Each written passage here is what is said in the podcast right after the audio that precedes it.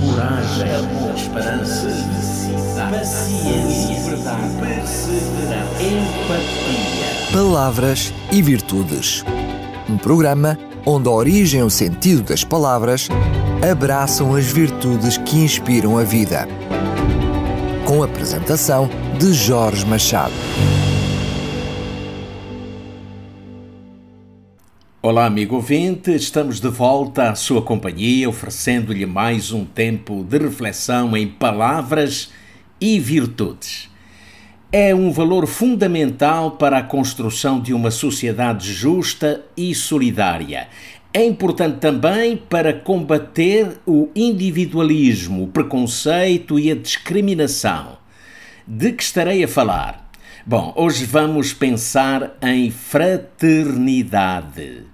A palavra fraternidade é oriunda do latim fraternitas, que se construiu a partir da palavra frater, que significa irmão, e à qual se acrescentou o termo nitas, que vem de unitas, que por sua vez significa unidade. Deste modo, e de acordo com a sua origem etimológica, a palavra fraternidade traduz a ideia de unidade entre irmãos. Universalmente, o ideal para a fraternidade designa a relação afetiva que amplifica e fortalece o relacionamento entre pessoas que passam a ver-se como verdadeiros irmãos, mesmo apesar de tudo aquilo que os diferencia. Ora, neste ideal, a fraternidade é o vínculo de unidade entre os homens e que está fundamentado no respeito pela dignidade do outro e na igualdade de direitos. O conceito filosófico da fraternidade está associado aos ideais consagrados pela Revolução Francesa. Como sabemos, os três princípios sobre os quais assentavam as bases da Revolução Francesa eram a liberdade, a igualdade e a fraternidade, e estes foram adotados como um distintivo do combate pela autonomia dos povos e pela construção de uma sociedade mais justa, mais humana e também mais fraterna. Este conceito que surgiu em França em 1789 levou à rejeição do antigo regime, com particular ênfase à refutação da cultura cristã dominante. Deste modo, a fraternidade surge ao lado da liberdade e da igualdade como uma força unificadora, uma vez que sem fraternidade, a liberdade e a igualdade estarão quase sempre postas em causa. Hoje, no nosso tempo. A fraternidade, embora longe de ser uma prática visível nas diferentes sociedades, é tida como essencial para a construção de uma cidadania mais solidária e na defesa dos direitos humanos. A grande questão é encontrar um motivo pelo qual o mundo está longe de ser uma casa fraterna, onde os homens vivam em harmonia, sem desigualdade, discriminação ou intolerância. O conceito de fraternidade, daquela unidade de irmãos, está tão distante de ser alcançado que se apresenta como uma utopia no meio do ceticismo causado pelo apego ao ego. Todos os esforços para se construir uma sociedade globalmente fraterna esbarram sempre nesta premissa: o apego ao ego. O egocentrismo é a fonte de todos os males, como o amor o é de todas as virtudes. E a fraternidade tem a sua origem no amor, e o amor procede de Deus. Este tema da fraternidade encontra eco nas Sagradas Escrituras. O ensino e a pregação de Cristo, quando desceu ao mundo para salvar o homem, baseava-se na bondade fraterna de um pai amável, com infinita boa vontade para com os homens. Foi assim que no dia em que Cristo se fez carne e veio habitar entre nós, os anjos em número incontável juntaram as suas vozes num cântico de louvor inexcedível. Glória a Deus nas alturas e paz na terra às pessoas que receberam a sua graça.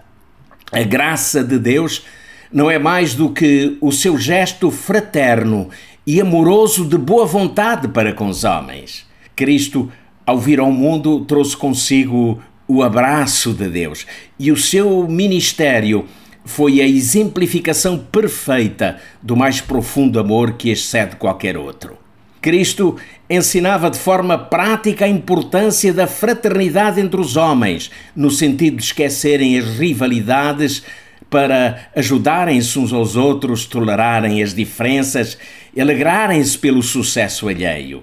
Nas suas pregações e nos seus ensinos, este tema foi amplamente explanado, mas foi pelo seu exemplo e pelas suas obras que a fraternidade foi realçada. Jesus vivia rodeado de pessoas e tinha também amigos fora do círculo dos seus discípulos.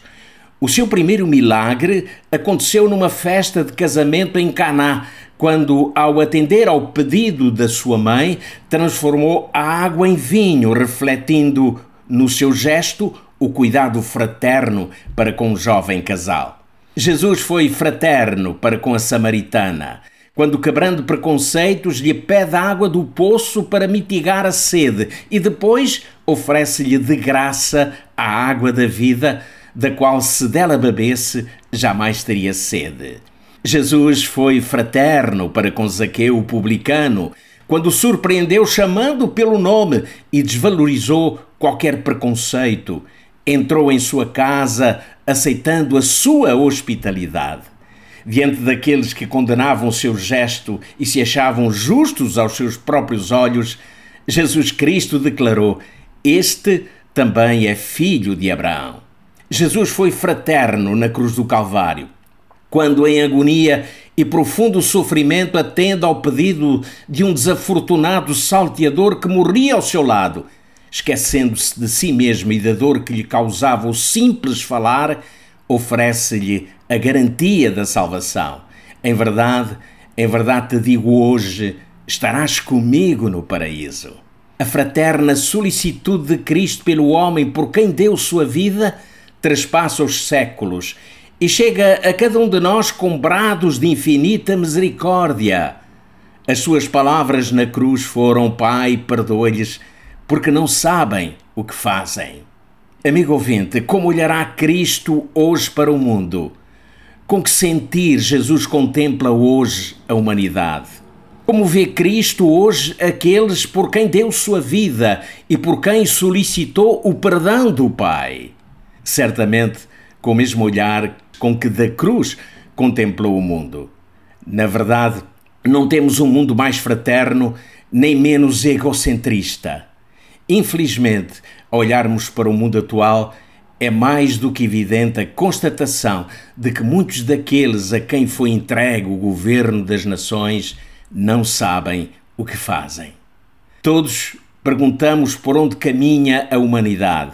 E o mundo avança, mas avança num clima marcado pela despreocupação leviana por tudo quanto é realmente necessário.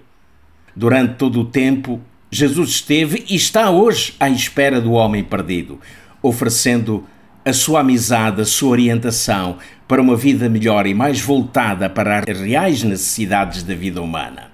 Por que não experimentar Jesus? E por aqui fico hoje. Amigo ouvinte, é sempre um prazer estar consigo. Marcamos novo encontro para breve. Até lá, o meu abraço de amizade.